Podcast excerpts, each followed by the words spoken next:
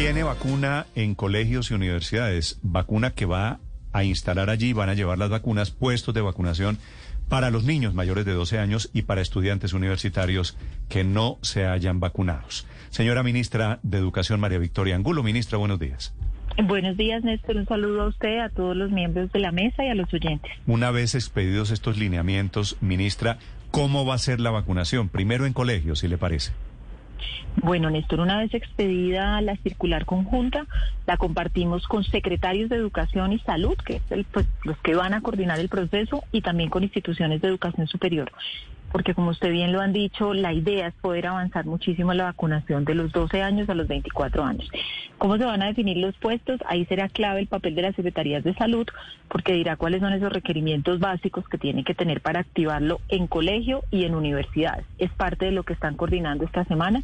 Nosotros tenemos este jueves reunión con rectores, secretarios de educación, para poder dar las pautas fundamentales con salud y que rápidamente se muevan y se habiliten estos puntos, porque mirando el porcentaje de vacunación por este rango de edad, pues tenemos todavía una oportunidad y una necesidad, como ustedes lo decían hace un rato, de avanzar a muy buen ritmo, no solamente por la importancia de estar en presencialidad en el retorno educativo, sino en general por aportarle al plan de vacunación que nos beneficia finalmente a todos. Sí, ministra, aquí hay cuántos candidatos a vacuna, es decir, entre niños mayores de 12 o los que están, inclusive los muchachos que están en la universidad, ¿cuántos podrían ser objeto de la vacuna?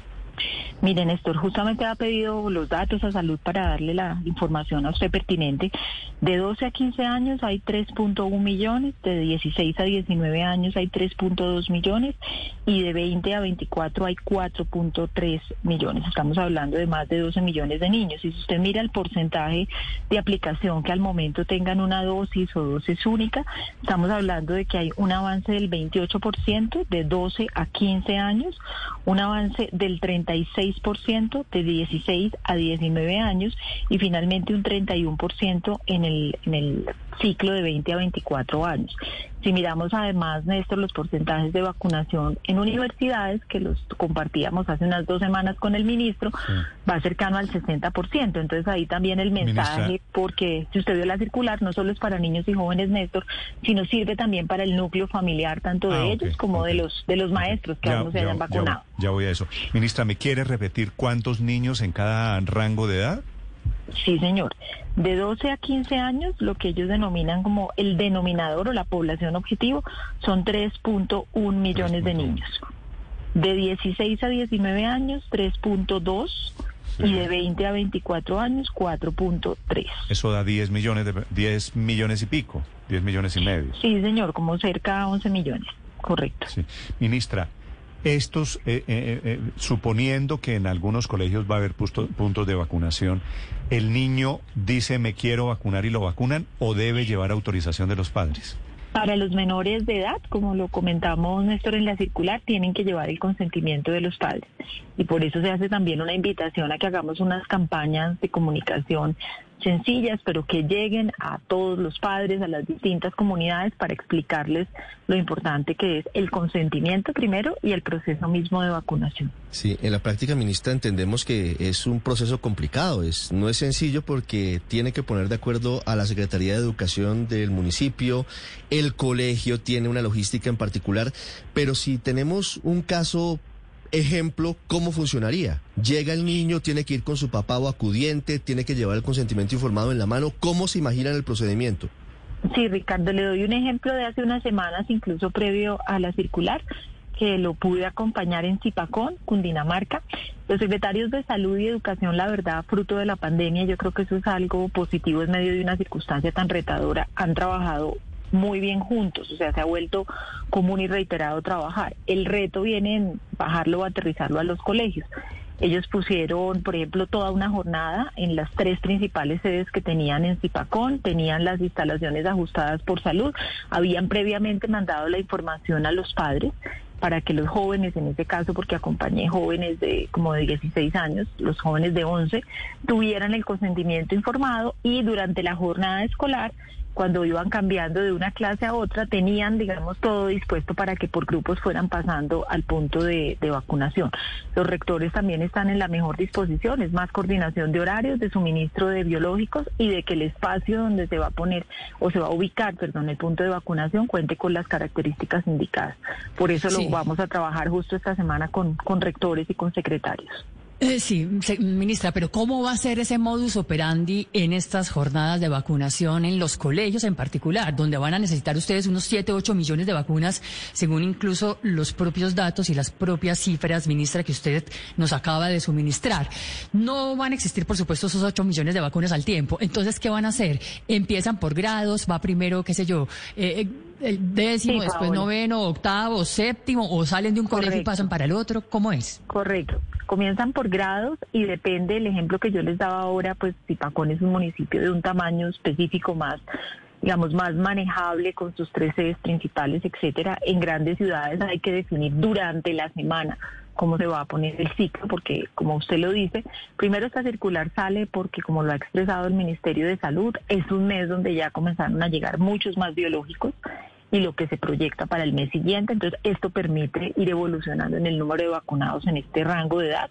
Y segundo, como usted lo pregunta, un mecanismo que se apruebe por ciudad, por municipio, dependiendo del tamaño del número de colegios, para poner un horario que lo permita, que no le interfiera a usted con la jornada académica, pero que sepan los padres y los jóvenes qué días pueden ir a vacunarse, incluyendo días del fin de semana, mm. donde también se activarán puntos de vacunación para facilitar que vayan otros familiares. Ministra, ¿qué, quiere, ¿qué quiere decir usted cuando dice que comienzan por grados? ¿Primero los más chiquitos o los más grandes? Como le, como le contaba ahorita, Néstor, por ejemplo, que usted comience por los jóvenes de grado 11, si está hablando de colegios. Y en las universidades, pues definen obviamente porque usted tiene citadas varias facultades al tiempo y jóvenes entre los 18 y 24 años. Ellas lo que tienen que mirar, como le decía yo, van en un 60% de vacunación, cuáles jóvenes son los que faltan además, que es información que tiene que tener cada una de las instituciones y con base en ello definir el, objetivo del punto de vacunación específico de las universidades. y la idea o el escenario ideal, ministra, sería que en todos los colegios, en todos, hubiera un puesto de vacunación? Sí, Néstor, en la mayoría, pues donde las capacidades lo den, porque esto facilita y hace mucho más rápido. Obviamente, uniendo su pregunta a lo que mencionaba ahorita Paola, tienen que definirle, definirse los puntos y los horarios acorde también al número de biológicos que hayan sido entregados en cada Secretaría de Salud, que es lo que estamos coordinando justamente con el Ministerio, para saber usted la frecuencia de citación y el número de puntos que es capaz de poner a funcionar al tiempo. Mm, Ministra. ¿Y, ¿Y, van a dar van a dar vacunas para los niños y para las familias de los niños? Las vacunas van para los mayores de 12 años a los jóvenes de 24 años, pero si ustedes miran la circular, también se invita, porque saben, Néstor, que está abierto todo el plan de vacunación desde los 12 años en adelante, para que si familiares, acudientes aún no lo han hecho, pues puedan aprovechar que tienen un punto cercano de vacunación, como invitarlos a que a que sean parte del plan, porque usted sabe que por rangos de edad todavía eh, Néstor, hay desafíos en, seguir subiendo el porcentaje de vacunación. Mm, ministra, usted ha hablado acá ampliamente de cómo va a ser la logística de los desafíos, pero ¿qué va a pasar, por ejemplo, con los niños que por voluntad de sus padres no decidan vacunarse o no accedan a la vacuna? El consentimiento es fundamental como tú lo preguntas, ahí tenemos que seguir haciendo mucha pedagogía con los padres porque sin el consentimiento pues no se puede aplicar la vacuna. Termina siendo tanto para los menores el consentimiento como para los adultos la voluntad de hacerlo, clave la pedagogía que sigamos haciendo, como lo dice el señor ministro de Salud, eh, los incentivos, que se cuenten de las posibilidades y de lo seguro que se vuelven los entornos, en este caso los entornos educativos, cuando obviamente tenemos el mayor porcentaje de la comunidad académica vacunada. Sí. Ministra, una pregunta final. Me escribe un oyente desde Santa Marta y me dicen que allí están sin clase, que los niños nunca han regresado en Santa Marta y en todo el departamento de Magdalena, nunca han regresado a la presencialidad. ¿Es cierto, ministra? Sí, Néstor, es una gran paradoja. Nosotros ya lo hemos reportado como compete a los órganos de control. Justamente una compañera del ministerio se encontraba ayer en Santa Marta nuevamente haciendo infinitos esfuerzos para recordar que los derechos de los niños pues son lo más importante y allá se da una paradoja porque incluso abren los colegios privados pero como funcionarios públicos no se cumple con lo que corresponde abriendo los planteles públicos. Y le doy una cifra para, para más o menos tener en contexto 11 mil millones inicialmente al Magdalena para comprar todos los elementos y protocolos de bioseguridad girados desde noviembre gestión que solo se materializó en una contratación hace muy pocas semanas para comenzar a ver y comprar. Realmente son las únicas los elementos del protocolo de bioseguridad, Néstor. Son las únicas dos secretarías que presentan pues el mayor rezago en inicio de clases, Santa Marta y Magdalena, como ETC certificadas. Y bueno, este ha sido el llamado y lo que estamos actuando conjuntamente con los distintos órganos de control. El hecho de que no haya niños en colegios hoy en Santa Marta y Magdalena es producto de la pelea con el gobernador Caicedo? Es producto de que no han tomado a tiempo las decisiones que necesitan los niños. No es un tema de pelea, Néstor, porque los recursos se les entregaron a ellos y a todas las entidades territoriales. Hoy vemos, por fortuna, un 87% de los niños del país ya en presencialidad, con un porcentaje que resta básicamente en entidades territoriales como Amazonas, Guainía, Guaviare, donde falta ajustar algunos elementos de la infraestructura física, entonces sobresale que no es un tema de diferencias políticas, sino de honrar el deber como funcionarios para darles a los niños este, esta posibilidad. ¿Cuántos niños están así en Magdalena? ¿Tiene usted la cifra? No tengo aquí a la mano, Néstor, la cifra. Los dos departamentos han iniciado con unas eh, residencias escolares que atienden comunidades indígenas, es lo que se ha iniciado. Eh, se ha iniciado en colegios privados y justamente ayer se estaba nuevamente visitando la Secretaría de Educación para decirle qué más le falta. Nos informaron que habían llegado, por ejemplo, a Santa Marta las primeras compras de los elementos de bioseguridad, pero que aún no los habían distribuido en las instituciones educativas.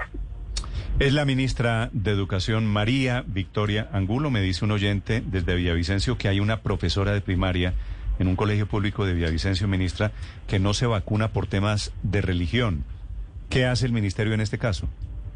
Como lo decíamos, Néstor, en la resolución 777 a los maestros y a los directivos se les dio toda la oportunidad para vacunarse. La prioridad ya es una decisión individual. Si él decide o la maestra decide no vacunarse, ya tiene que asistir y honrar su compromiso como docente en aula a las clases y cumplir con los protocolos de bioseguridad. Gracias, ministra. Feliz día. Muchas gracias, Néstor, y un saludo a todos. Hablando de vacunación en colegios, la ministra de Educación, María Victoria Angulo. Estás escuchando Blue Radio.